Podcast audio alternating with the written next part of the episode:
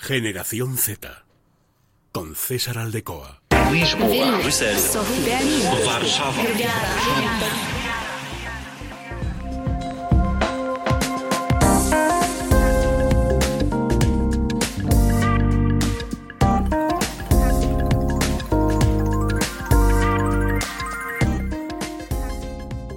¿Qué tal? Y bienvenidos a un nuevo capítulo de Generación Z en Es Radio Castilla y León. Hoy vamos a hablar de la digitalización, de las capacidades digitales de los jóvenes,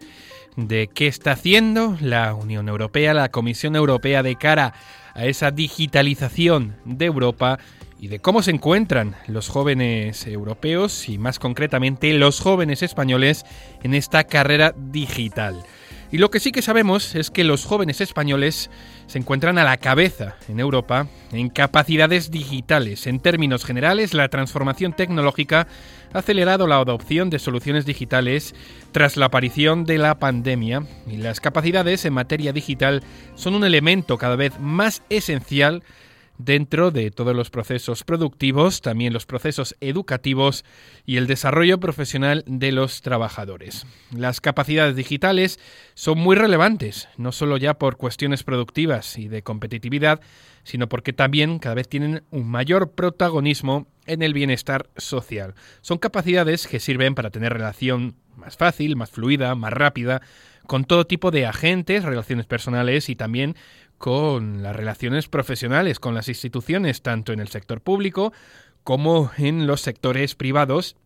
en negocios, en entidades, en comercios y demás. Una situación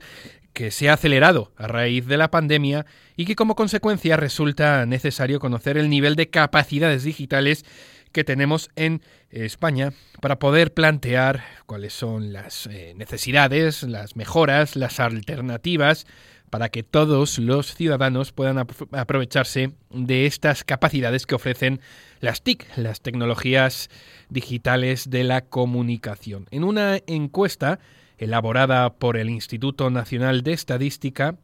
eh, se señala que los jóvenes españoles están a la cabeza de la digitalización en Europa. En esta encuesta bueno, pues estudia su capacidad de comunicación, su capacidad de información, de resolución de problemas, de utilización de software y lo que nos dice es que el porcentaje de la población que no se ha conectado a Internet en los últimos tres años se ha ido reduciendo significativamente desde estos últimos años y todo, sobre todo, más acrecentado a raíz de la pandemia que hemos o estamos viviendo. La población española muestra una mejor evolución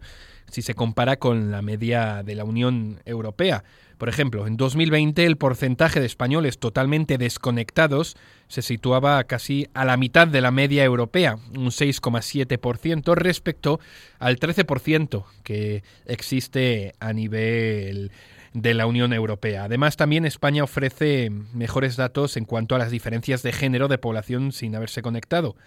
y en términos de edad se aprecian grandes diferencias, especialmente a partir de los 55 años, tanto en España como en, en, la media europea. Eh, las diferencias que pueden existir entre hombres y mujeres en términos de capacidades digitales eh, están relacionadas sobre todo con la resolución de problemas y el software, y la pandemia no ha frenado ese proceso de mejora de las capacidades digitales en hombres y en mujeres. Desde el 2019 al 2020, el aumento del nivel de resolución de problemas viene acompañado de una leve reducción de esa brecha de género en España. Comparativamente, los jóvenes en España muestran mejores resultados que en esa media a nivel europeo, una relación que se va deteriorando, eso sí, a nivel que evoluciona, a nivel que vamos avanzando en edades eh, más mayores. Es una situación a través de este estudio del Instituto Nacional de Estadística de España, que nos demuestra que los jóvenes europeos, los jóvenes españoles más bien, están mucho mejor conectados y mucho mejor digitalizados que los jóvenes europeos.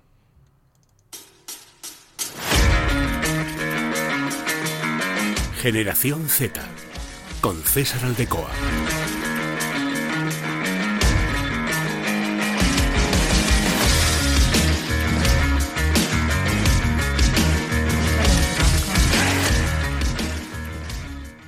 ¿Y qué está haciendo la Unión Europea para poder solucionar esta diferencia que existe con España, pero a nivel ya comunitario para avanzar hacia esa década digital, camino a la década digital es una de las frases que se han repetido en la Comisión Europea, que se encuentra trabajando activamente en mejorar el entorno digital en beneficio de todos los europeos. Una vida digital que debe ser segura, sencilla, que debe respetar todas las libertades y que eh, descubra a la Unión Europea como una unión digital. Tecnologías digitales que cambian la vida de las personas y que nos mejoran una comunicación tanto de la manera en la que vivimos como en la manera que trabajamos. Una digitalización que tiene potencial para ofrecer soluciones a muchos de los retos a los que se está enfrentando Europa, los europeos, y que brinda unas oportunidades muy importantes, por ejemplo, la creación de empleo, el progreso en la educación, el aumento de la competitividad y la innovación, o también la lucha contra el cambio climático y la facilitación de esa transición ecológica. A raíz de la pandemia de la COVID-19 que hemos vivido, esta digitalización se ha convertido en un elemento realmente clave para la recuperación económica, como la resiliencia de los sectores sanitarios y asistenciales. Una digitalización que ha dado a la Unión Europea un nuevo impulso para acelerar esa transición ecológica, impulsando la sanidad electrónica, promoviendo tecnologías que faciliten la información en la nube, o tecnologías cuánticas o la informática de alto rendimiento. Para poder adaptar esta sociedad en la que vivimos y esta economía que tenemos a esa nueva era, era perdón, digital, la Unión Europea mm, está intentando crear un espacio digital seguro para los ciudadanos, para las empresas, con una transformación digital que mm, salvaguarde los valores de la Unión Europea y proteja también, como no, los derechos fundamentales y la seguridad de los ciudadanos. Una nueva época digital que necesita de una nueva seguridad, por supuesto. Y resulta también fundamental un concepto llamado brújula digital, que es una propuesta estratégica de la Comisión Europea para establecer objetivos e hitos digitales que deben alcanzarse desde este momento hasta el año 2030. Es una propuesta que le da prioridad a las capacidades digitales, a la educación y que se articula en, en torno a cuatro ámbitos. Capacidades, empresas, servicios públicos y también infraestructuras.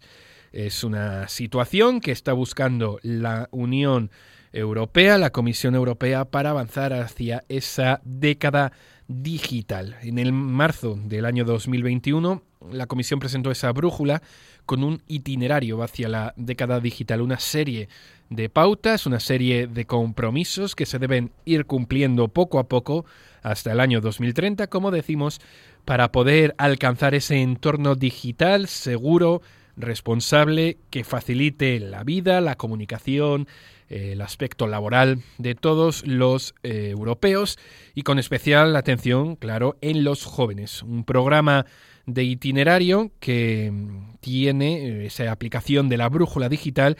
y que inició su proceso con la Declaración Europea sobre Derechos y Principios Digitales. En diciembre del 2021, los ministros de Telecomunicaciones de la Unión Europea mantuvieron un apoyo a esta declaración y que deja claro que esos derechos fundamentales son válidos tanto online como offline. Son derechos, nuevos derechos digitales en esta nueva época digital que hay que eh, cumplir, que hay que continuar con ellos en este plan de acción digital que vamos a conocer un poquito más, sobre todo enfocado a los jóvenes. Generación Z con César Aldecoa.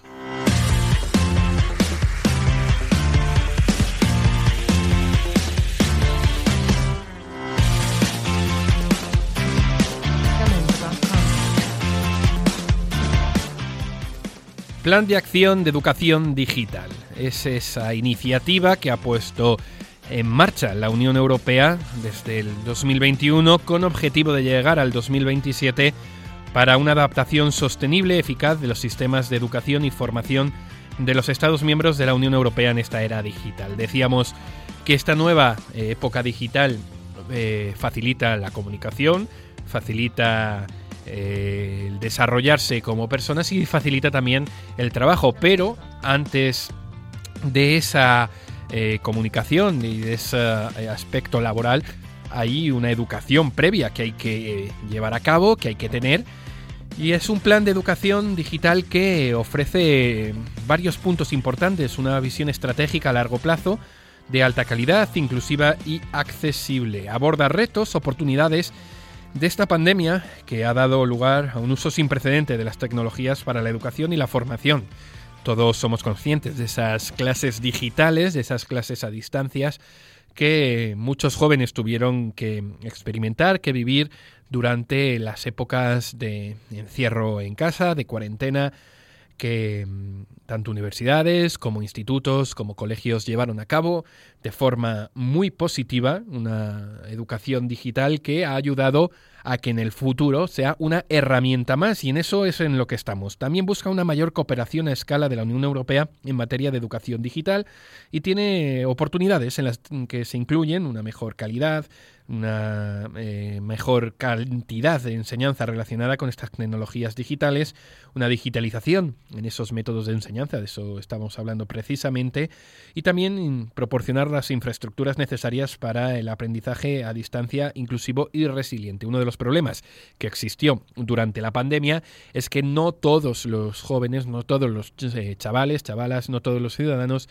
tenían acceso al 100% a esas eh, capacidades digitales para poder eh, acudir a una clase de forma online es necesario pues un punto de acceso, un ordenador, una tablet, un móvil y no todos eh, tenían acceso a ello, pues es algo a lo que se está trabajando desde la Unión Europea para poder facilitar este tipo de educación digital. Para alcanzar estos objetivos hay dos ámbitos prioritarios. Fomentar el desarrollo de un ecosistema educativo digital de alto rendimiento y por otro lado mejorar las competencias digitales para la transformación digital. Esto incluye pues infraestructuras, conectividad, planificación, profesores y personal de educación con competencias en esta materia, contenidos de aprendizaje de alta calidad, capacidades y competencias digitales básicas desde una edad temprana, una educación informática muy importante, un buen conocimiento y comprensión de las tecnologías intensivas en datos, capacidades digitales avanzadas que generen más especialistas digitales, algo que es prioritario actualmente en el mercado laboral y que todas las empresas están eh, solicitando, buscando y pidiendo, y también eh, velar porque las mujeres y las niñas jóvenes estén representadas por igual en los estudios y carreras digitales, es decir, reducir esa brecha digital de la que hablábamos al principio. ¿Y por qué son necesarias estas medidas? Pues por esta transformación digital a la que estamos actualmente eh, sometidos y en continuo eh, cambio para tener un impacto cada vez mayor en la vida cotidiana. Aunque la COVID-19 puso de manifiesto que son eh, se necesitan estos niveles elevados de la capacidad digital de la educación y la formación, también ha puesto en relieve muchas de las dificultades y desigualdades entre los que tienen acceso a estas tecnologías. Por ello, se está eh, luchando actualmente por esa brecha digital, tanto brecha de género como brecha eh, en cuanto a capacidad eh, digital de acceso a este tipo de, de, circunstancias, de,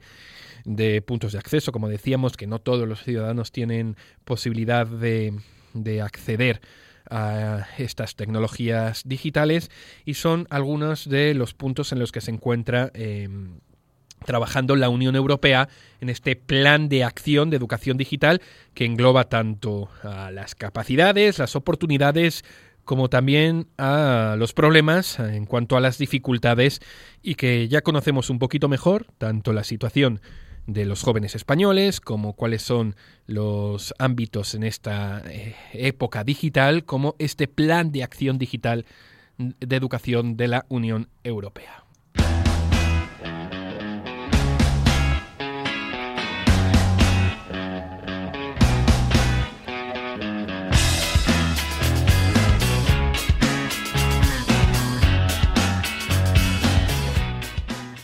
Y así llegamos al final de este episodio en el que hemos hablado de capacidades digitales y nos emplazamos al siguiente, en el que abordaremos también otro tema muy importante como es el cambio climático, la crisis climática y esa transición ecológica. Hasta luego.